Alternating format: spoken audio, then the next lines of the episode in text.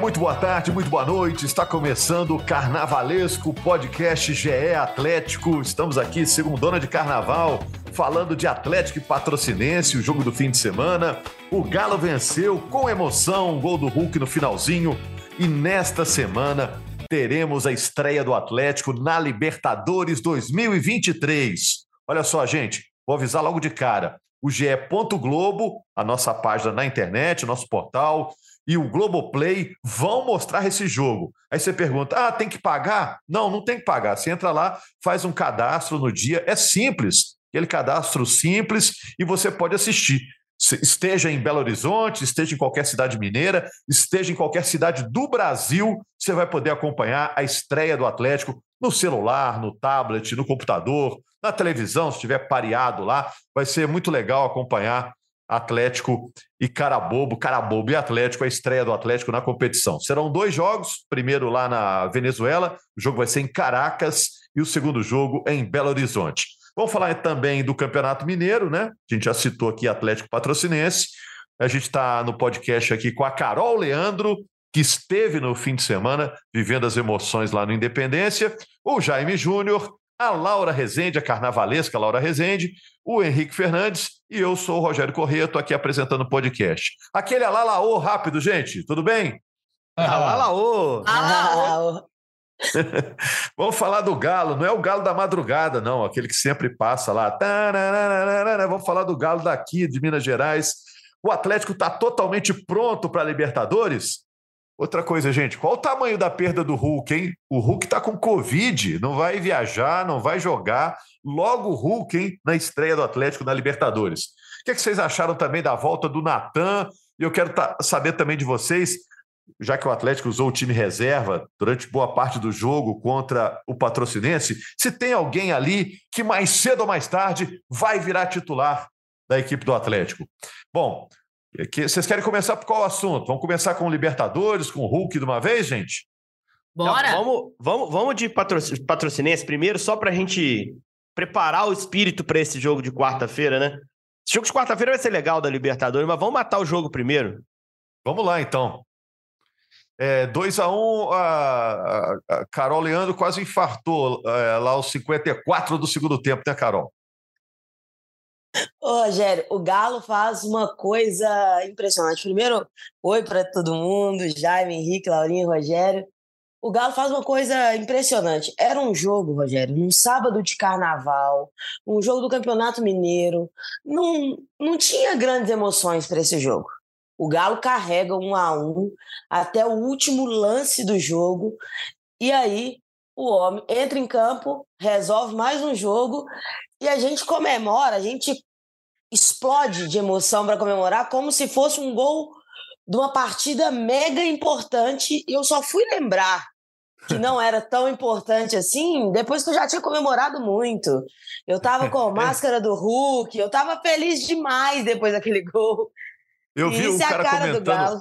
Eu vi um cara comentando o vídeo do gol na rede social, falando assim: mas, mas essa comemoração toda no jogo contra o Patrocinense é pela história do jogo, né? Que foi curiosa, né? É, o jogo foi Carol, se desenhando para ser difícil, sei, né? Eu não te vi comemorando, mas eu imagino que a sua comemoração tenha sido até discreta diante da comemoração do profissional Eduardo Cudê cara chegou perto daquele carrinho na placa, né? Que o Adilson deu quando era técnico do Cruzeiro. O bicho entrou igual um louco no gol, assim. assim e é um, é um, treinador muito vibrante, né? Meio que um, um, retrato dele. Mas foi um gol assim. E o gol tem a assinatura dele porque ele banca de colocar o Hulk também, né? Tipo, é, mas ali para resolver problema é o Hulk, né? É, eu, eu ia jeito. falar isso. Ah, Desculpa, Carol, te interrompi, mas eu tinha, é tinha que registrar o Cudê maluco no, no lance do gol. Foi um negócio bem. Quem tiver a imagem aí, foi bem legal, foi bem legal. Não, Mas foi maravilhosa a, a, comemoração. Falou, Carol, Carol, o que a Laura falou é muito importante, porque o Cudê teve que bancar a entrada do Hulk. Em algum momento na cabeça dele, pois se eu ponho esse cara, o cara machuca, eu fico sem ele na estreia da Libertadores. Só que a torcida meio que exigiu o Hulk em campo, né? Começou a gritar e ele acabou entrando. Pois é, Rogério, o que, que acontece? Tinha muita. Eu acho que pela data, né? Por ser um sábado de carnaval, é, tinha um público um pouco diferente na Independência. Tinha muita criança, tinha muita família, a família inteira indo para o jogo. E isso muda um pouco da característica da torcida, né? Tinha gente lá que estava indo pela primeira vez, então todo mundo queria ver o Hulk. Então a torcida foi pedindo, foi pedindo, foi pedindo, e o Cudê sabe que quando o trem apertar para o lado dele, ele sabe quem que ele tem que chamar. E foi isso sábado. O time não estava conseguindo o gol, não estava conseguindo criar, botou o Hulk em campo e as chances começaram a aparecer. Eu não posso falar muito da comemoração do Cudê, não, porque eu tava na parte de cima, assim, né, das cadeiras. Eu ia falar eu que sa... você fez igual, Carol. Cara, eu saí correndo no, no, no corredor, assim, no espaço, igual aquelas comemorações que o Cuca saía correndo meio em zigue-zague, assim. E eu fui, eu fui saber só depois que, fui lembrar, né, só depois que não, não era para aquilo tudo, não mas extravasar aquela, aquela energia de que a gente queria demais ganhar. E foi isso. E eu gosto demais desse, desse estilo do Kudê. E para mim foi, foi bom depois, quando eu vi o vídeo e vi que ele também estava nessa, nessa explosão, sabe? Que ele que teve essa corrida toda. Por mais que um jogo que a gente pensa que não merecia tanta comemoração assim, mas é bom você ter essa energia do, do Cudê na beirada, na beirada do campo e eu espero rever essa comemoração muitas vezes esse ano. Estou curioso para saber é, depois é, a questão do Hulk, viu, Laura? Porque foi um balde de água fria, né? Todo mundo esperando a viagem aí. O Hulk provavelmente jogou com Covid, né? Ficou sabendo depois, né, Laura? Rogério. Não, provavelmente, porque ele, o, ele fez o teste no sábado, né? Então o resultado saiu no domingo, ontem. E foi, ele até postou nas redes sociais, Rogério, um vídeo não sei se todo mundo viu, falando justamente isso, que ficou surpreso e que ele, inclusive, não foi no aniversário do Rodrigo Caetano. Foi aniversário do Rodrigo Caetano no final de semana, ele fez uma festa e, preservando os companheiros, ele não foi. Pode ser que ele já estava suspeitando alguma coisa, né? O aniversário foi no sábado, suspeitando e não compareceu para preservar os companheiros. Ele fala isso no vídeo. É... Mas um banho de água fria para o torcedor pelo poder de decisão do Hulk, por tudo isso que a gente está falando. São sete gols na temporada. O Hulk, como a Carol diz, viciado em decidir. Então, o Atlético perde sua principal peça ofensiva e tem dois desfalques importantes. Não tem Vargas e não tem Pavon. E aí eu quero ouvir do Henrique, do Jaime, da Carol, de todo mundo, quem o Cudê vai colocar ali na frente junto com o Paulinho. Porque o Pavon está cumprindo aquela suspensão de seis jogos é, por causa daquela briga, inclusive no jogo contra o Atlético, na Libertadores de 2021, quando jogava pelo Boca Juniors, né? E o, e o Vargas está cumprindo a suspensão da expulsão no jogo contra o Palmeiras. Então aí, não tem Hulk, não tem Vargas e não tem Pavon. Quem vai ser esse cara que vai jogar ao lado do Paulinho na Libertadores? Então, assim, o desfalque é gigantesco. Acho que é o Sacha, né? Acho que é o Sacha. Né? Dessas opções claras de elenco, me parece que o Eduardo Sacha. Aliás, falando um pouquinho do jogo também, é depois do clássico, eu fiz uma crítica sutil ao Cudê de que talvez faltasse repertório, embora fazendo a consideração de que, como é o início de trabalho, é, você demanda tempo também para você testar, provar, até no treino você poder utilizar outras formações, fazer, fazer com que o time tenha outros comportamentos para adquirir esse repertório, né? E o Cudê está só iniciando o trabalho dele. Mas no jogo contra o Patrocinense, ele fez várias mexidas, sempre impactando na parte tática do time. Né? O time fecha o jogo com dois homens de defesa, três homens na faixa central, sendo os dois alas, e mais o Eduardo Sacha, muitas vezes, por ali, e, e atacantes. O Sacha precisou ser recuado um pouco, quase virou quase um segundo homem de meio campo, o resto do time atacantes, com liberdade de movimentação. Você tinha Vargas, Paulinho, Hulk, coexistindo no time ali, Pedrinho como articulador, mas quase um quinto homem de frente o Cudê fez mexidas para colocar o time full ataque, né? Modo total ataque. Só que se deparou com o patrocinense bem organizado do Tuca Guimarães, né? E aí a gente tem que tirar também o chapéu para o trabalho do time do interior. Exagerou um pouco na cera, mas eu acho que faz parte do jogo. Né? Não vou dizer a vocês que eu concordo, prefiro bola rolando. Aqui no Brasil se exagera em relação a essa prática. A arbitragem deu acréscimo, para mim, até controversamente. Depois dos nove minutos que eu já achava de bom tamanho, ainda foram dados ali mais dois minutos pelo Michel Patrick. E o pessoal de patrocínio reclamou muito disso. Eu, eu acho que é uma reclamação justa, embora se possa discutir a procedência, porque houve de fato muita cera por parte do CAP no segundo tempo. Mas o Cudê fez o que pôde para deixar o time em cima. Eu não acho que ele quisesse usar o Hulk nessa partida, mas se ele levou para o banco, ele, ele imaginava que talvez pudesse usar. Ele, acho que ele não teve esse pudor de, não, precisava segurar ele, não vou pôr. Ele levou com a expectativa de talvez ajudar realmente no jogo. Acabou que foi a, a, iniciativa individual dele que definiu a partida, no momento que o Atlético tinha aumentado o volume, que o goleiro Adilson Júnior já era o principal nome do jogo nos minutos finais. Mas dessa vez o, o Cudê, para mim, fez é, mudanças que, do ponto de vista tático, colocaram o time do Atlético mais forte para os minutos finais. E aí a gente tem que fazer o justo elogio também. Sobre uma pergunta que você fez na abertura, Rogério, aí já introduzindo o assunto para a gente fechar o jogo, é... eu acho que o Rubens é um jogador interessante para começar a se olhar em time titular, nesse momento de ausência do Arana. O Rubens deu mais uma assistência, tá? Ele deu um belo passe para o Vargas no primeiro gol, passe de lateral que tem acabamento de jogada. Não foi um cruzamento, não, foi um passe. Foi um passe, né, Laurinho? Foi um passe. Ele levanta a cabeça, ele vê o Vargas, o Pavon faz o facão para dentro, puxa toda a linha de defesa, ele entrega para o Vargas em condição de finalizar. Uma bola que muito lateral medíocre, e não é o caso também do Dodô, que é um bom lateral que está sendo titular, mete a bola na área de qualquer jeito. O Rubens ele tem esse apuro do, do passe, o cuidado de meio campista, né, que está adaptado à lateral.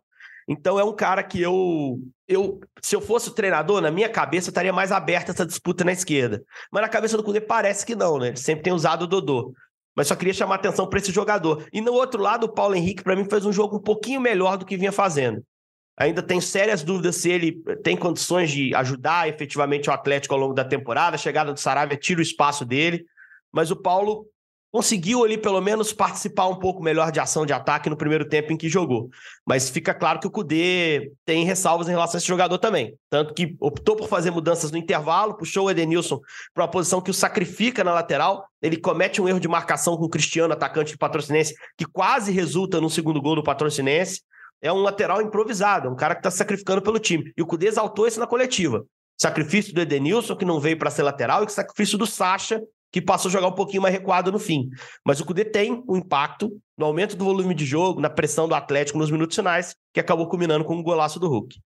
Deixa eu botar o Jaime na conversa aí. O Jaime está no recuo da bateria. Fez aquela paradinha, né, Jaime? Paradinha da bateria. Ô, Jaime, sabe o que eu estou estranhando? É, ninguém fala mais do Ademir, né? um cara tão importante ontem, é, ano passado, né? nas opções de elenco. Ele é atacante, né? O, o, Hulk não vai jogar, ele é um atacante, totalmente diferente, mas é um atacante. Podia mudar um pouco lá na frente o estilo de jogar, mas seria opção. Ninguém fala dele. E me fala também, Jaime, da volta do Natan. O que, que você achou? O Natan foi titular contra o Patrocinense. Pouca gente esperava, né? Que ele, depois de ser reintegrado ao elenco, após sair do Fluminense, teve um litígio com o Atlético, agora está tá resolvido pouca gente esperava que ele fosse começar jogando já, né, Jaime? É, o Natan teve uma grande chance para marcar nesse jogo, quase marcou, o goleiro fez uma grande defesa. Seria uma história para a gente estar tá contando aqui agora, né? No retorno dele, já fazendo gol, mas o goleiro não deixou. Eu achei que da trinca de meias do Atlético, né? Igor Gomes e Johan e Natan, acho que o Johan foi o melhor deles. Os outros dois estiveram mais abaixo. É, em relação ao Ademir, o Ademir é ponta, né? O Ademir é ponta e o Cudê não joga com ponta. E o Ademir, com isso, está tendo que se adaptar a uma outra função, para jogar com uma, uma função de um meia pelo lado direito. Não é a do Ademir. Ele não vai conseguir se adaptar. Para mim, ele não vai conseguir se adaptar bem a isso. Porque ele é ponta. Mas o Atlético não negocia, né? Então, ele está lá é. por algum motivo. Uma hora vai jogar, ué. É. E, e, aí você vai ter determinadas situações de jogo que o Ademir vai poder ser utilizado às vezes na dele. É, a gente até discutiu isso aqui uma vez no podcast, a gente já, o Henrique até deu a opinião dele a respeito disso. É, eu acho que o Ademir ele funciona melhor como um ala do que como meia pela direita. E aí ele vai ter que precisar fazer as funções do Alan. Ele vai precisar ajudar, recompor. Eu acho que é mais fácil a, a ensinar o Ademir a marcar do que ensinar o Ademir a jogar de meia direita. Acho que não vai se, se encontrar nessa função. Concordo com o Henrique que o Rubens está pedindo passagem para ser titular. Eu já o poria como titular. E em relação ao Paulo Henrique, ele está fora da relação do jogo da Libertadores. Então, eu acho que o Cudê já, já se convenceu de que o Paulo Henrique não vai conseguir entregar o que ele está querendo. Ficou fora do clássico também. Não estava na lista Ficou. do clássico, Jaime. Isso. Na então, assim, coletiva assim, dele, ele fala sobre isso, né, Jaime? Ele comemora é. a chegada do Saravia, elogia o Saravia e fala que muitas vezes tem que fazer sacrifícios pela lateral direita, colocando o Edenilson improvisado. Ele isso. fala isso na coletiva. Então, assim, Paulo Henrique já perdeu, já perdeu é, ali espaço no time do Atlético hoje. Hoje ele está atrás do Vitinho, porque o Vitinho, o Vitor Gabriel, foi relacionado para o jogo. Hoje ele é a quarta opção. Isso para mim está muito claro. Agora, deixa eu te falar, e vocês, como o Henrique já começou a responder, acham que algum dos jogadores que atuou nessa partida contra o Patrocinense vai acabar virando titular? Tirando o Everson, né, que já é, né? o Rubens que a gente citou, né? Eu acho que o Rubens é que pede mais passagem. Carol, Laura. Eu, eu, eu acompanho o relator. Como, como todo mundo já falou em relação ao Rubens, eu queria só, só falar de novo, né, mais uma vez, o Igor Gomes me surpreendeu demais. É, desde a chegada dele, ele é um cara que joga, joga de cabeça erguida ali, consegue fazer o time rodar nesse meio de campo. Apesar de achar que ele não vai ganhar essa vaga do Edenilson no meio de campo, eu acredito que ele merecia jogar um jogo assim com os titulares e ver qual que seria o rendimento dele nesse, nesse jogo completo. Mas eu acho que o Rubens é o cara que, que mais vai colocar essa pulguinha na orelha do Cudê pela importância que os laterais têm no esquema do Cudê. A gente também está aprendendo a ver o, o, Galo de uma forma diferente, né? Eu, desde que me entendo por gente, eu tô acostumado ao Galo ter pelo menos um ponta. A gente vem para um esquema que não tem nenhum. E isso muda muita coisa. Se antes a gente tinha o Hulk segurando os dois zagueiros, Agora a gente tem cada zagueiro com marcando um atacante e os laterais acabam so, nessa sobra ali no ataque, já que a gente não tem mais os pontas. E isso acontece no esquema do Cudê porque é muito importante que os laterais façam esse apoio ofensivo para substituir o ponta nessa, nessa função de alargar a defesa adversária. E hoje os laterais do Galo não conseguem entregar isso para o Cudê e isso acaba sendo o calcanhar de Aquiles do Cudê nessa implementação do novo esquema. E por causa disso, ataca um cara como o Rubens, que já tem características ofensivas por ser um meia, tem essa habilidade grande com a bola. Ele pode conquistar essa vaga pela importância que o lateral tem no esquema. E ele consegue fazer isso melhor do que o Dodô. O Dodô é um lateral mais equilibrado de defesa e ataque, e o Rubens é um lateral mais ofensivo. Então, por causa da importância do esquema, isso pode acontecer. E na lateral direita, né, o Sarabia vai quando já puder jogar normalmente, ele vai fazer essas alternâncias com, com o Mariano, que a questão do Mariano ali é mais física, né? É física, ritmo de jogo, não conseguiu fazer a pré-temporada igual todo mundo, porque estava fazendo reforço muscular, então, esses, dois, esses dois lugares do Galo, eu acho que são os lugares que mais preocupam o Cudê hoje e é onde ele deve fazer mais testes. Então, se a gente pudesse ver num, num time titular, eu gostaria muito de ver, tanto com o Igor Gomes, tanto com o Rubens, para ver como que eles renderiam né, nesse time e se eles solucionariam alguns problemas que o Galo ainda vem enfrentando por essa adaptação ao novo esquema. E, e só para completar o que disse só ah, para completar pode, o que já. disse a Carol. Torço muito para que o esquema do Cudê dê certo no Atlético, para que o Atlético conquiste muitos títulos, que seja uma temporada vitoriosa. Mas acho importante também para que o Cudê ele tenha a inteligência de perceber caso esse esquema dele não esteja dando certo, caso ele chega um momento que todo mundo começa a perce comece a perceber que o esquema não está dando certo, que ele tenha a inteligência de mudar sabe? Que ele tenha a inteligência de poder olhar e falar assim: eu estou jogando num time que historicamente sempre jogou com pontas. Vou começar a jogar com ponta, sabe? Eu acho que ele precisa ter essa inteligência. Eu digo isso porque tenho as minhas raízes mas costumo dizer também o seguinte: eu não tenho âncoras. Por isso que desde o início da temporada eu estou olhando para o sistema do, do com um olhar aberto aberto para poder ver um novo jeito do Atlético jogar, diferente do tradicional Atlético que sempre jogou com pelo menos um ponto, como disse a Carol. Mas acho que o CUDE precisa também ser inteligente para, em determinado momento, isso vai ser bem mais à frente na temporada, né? É, a gente perceber que a coisa não está dando certo, o CUDE precisa ter inteligência para poder mudar. Porque se ele não mudar lá na frente, isso é uma discussão lá para frente. Eu já estou fazendo ela aqui agora. Né? Mas se ele não mudar lá na frente, é ele quem cai. Então, eu torço para que essa discussão não. A gente não chegue a essa discussão, para que o esquema ele, ele dê certo, o esquema encaixe, como ele conseguiu encaixar muito rápido no Internacional. Que o esquema encaixe, a torcida é, passe a, a, gostar do jeito do Galo jogar com o Cudê, mesmo sem os pontos, e que o Galo conquiste os títulos que a torcida sonha. Que seja um ano tão vitorioso como foi o ano de 2021. Só para fechar, gente, Rogério. qual o tamanho da perda do Hulk aí para o jogo contra o Carabobo, Henrique? O Atlético chega totalmente pronto para essa estreia na Libertadores? Ou essa ausência do Hulk atrapalha, atrapalha todo o tabuleiro lá?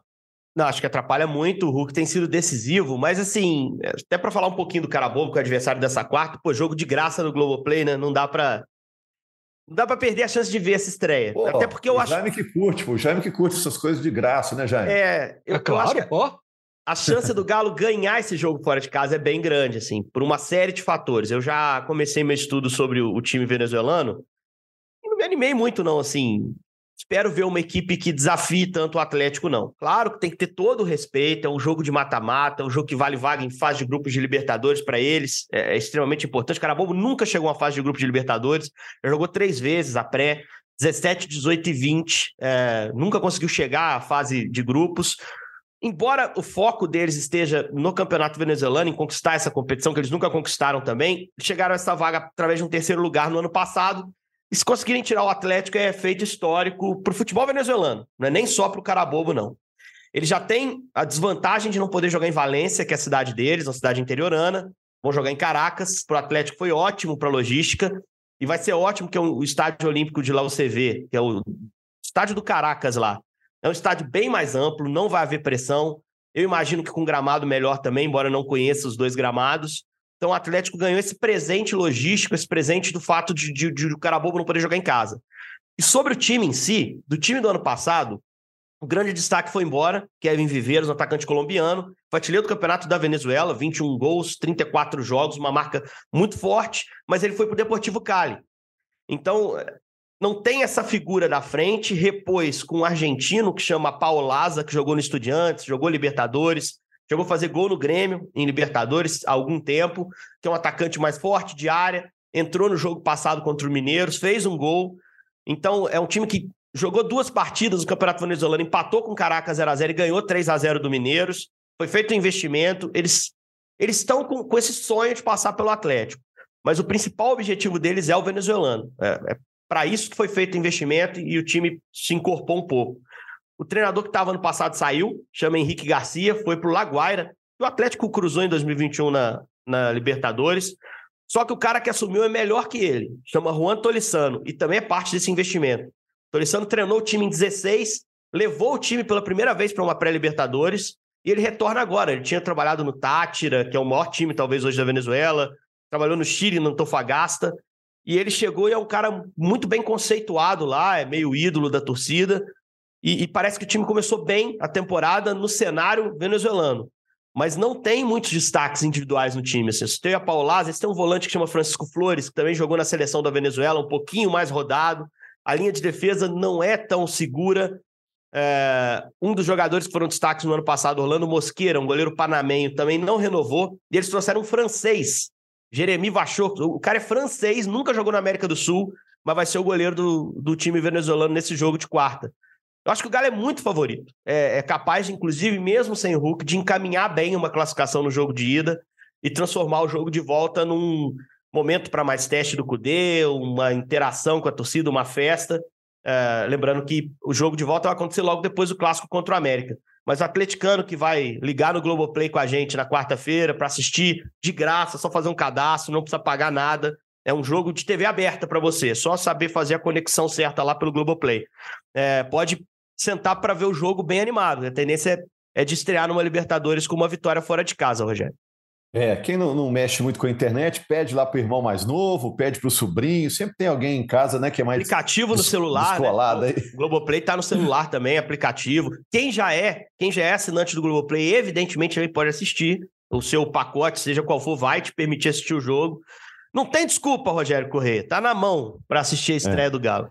É, só repassar a palavra aí, avisar para todo mundo que o GE. Globo e o Globoplay vão mostrar. Ô, Laura, o Atlético já viajou, eu estou prometendo fechar aqui, mas tem muita coisa interessante para falar, só para terminar. O Atlético já viajou, depois ele vai pegar, depois do Carabobo, né? O América, o jogo é no Mineirão, né? E depois tem o Carabobo de novo, é logo na sequência, uma sequência de jogos no Mineirão. É isso, Rogério. O Atlético já viajou ontem, né? Uma longa viagem, né? É, três aviões com algumas escalas até chegar a Caracas. Vai treinar na cidade é, hoje já treina e volta logo depois do jogo também por conta do clássico. O Atlético até tentou, tentou trocar alguns jogos do Mineiro, tanto esse do Patrocinense quanto do América, e não conseguiu, porque o intervalo de jogos vão, vai ser bem pequeno, né? É, até por conta da viagem, da, da viagem desgastante, mas uma sequência de jogos no Mineirão, né? O Mineirão que ficou muito subutilizado nessa primeira fase do Mineiro, com tanto a é, América jogando Independência, né, o Cruzeiro também, o Atlético também, tem alguns eventos, né, nesse, nesse primeiro trimestre, digamos assim, e agora o Atlético joga dois jogos seguidos no Mineirão, promessa de casa cheia nos dois jogos, né, Rogério? O jogo contra o Carabobo tem tudo para ter um público gigantesco, até porque na fase da Libertadores é, do, do, dos últimos anos, por causa da pandemia, o Atlético não podia contar na maioria dos seus jogos com 100% do, do público no estádio, né? É isso. E a Carol, para despedir de você também, Carol, rapidinho. Você entra nessa Libertadores mais animada do que nas Libertadores anteriores ou é a mesma coisa? Ah, Rogério, eu entro mais, mais confiante também nesse time. É, eu imagino que a Libertadores seja o grande objetivo do ano. E na parte técnica, eu vejo o time do Galo como um time bem equilibrado. Estamos passando por algumas mudanças ainda, mas para esse primeiro desafio, eu acho que o que temos praticado né, de futebol já será o suficiente. A perda do Hulk ela é muito grande. Quando você perde o melhor cara do time, ela vai ser sempre uma perda importante. Mas mesmo sem ele, o Galo tem condições de, de ganhar do cara bobo lá, trazer esse jogo para Belo Horizonte e consolidar essa, é, ganhar confiança nessa fase é muito importante. E também, Rogério, como atleticana supersticiosa, eu me apego a tudo. O Galo está fazendo 10 anos do título de 2013 da Libertadores e vamos estrear na Libertadores numa quarta de cinzas, assim como foi na Libertadores de 2013. Em 13 era fase de grupos, né? Esse ano vai ser a pré-Libertadores, mas estrearemos numa quarta de cinza, fecharemos o nosso carnaval, acompanhando o Galo, festejando com o Galo, se tudo der certo. E eu acho que o, Galo vai escrever uma história linda nessa Libertadores. E, e para os jogos no Mineirão, né? A torcida do Galo já desde o início do ano sabendo, ó, esse ano nós vamos viver três estádios. Já passamos um, um tempinho inicial no Independência. Agora vamos voltar para o Mineirão, que eu também já, já tô com saudades do, do Mineirão curtir esse, essas duas casas provisoriamente até a nossa ficar 100% pronta e vai ser vão ser as casas que vão escrever a nossa história no ano e eu estou muito esperançosa, muito confiante que esse time vai vai dar retorno, principalmente na Libertadores. É, o Atlético vai ter três endereços esse ano, né? Avisa para o carteiro, senão o carteiro vai ficar confuso, viu, Jaime? Não sabe onde entregar a correspondência, né? É. Que vai jogar o Galo na quarta de cinzas, Cinza é uma mistura do preto com o branco, né? É um negócio meio alvinegro, né? E o Atlético enfrenta o cara bobo, o GE. Globo e o Globoplay vão mostrar. Bom, na quinta-feira estaremos aqui com a nossa turma para comentar a atuação do Atlético na estreia na Libertadores e falar muito mais sobre o Galo. Obrigado, Massa do Galo, pela audiência mais uma vez aqui no, no nosso podcast semanal. E abraço também ao Maurício Mota, aí, que na, nos ajudou na edição. Abraço, meus amigos. Até mais.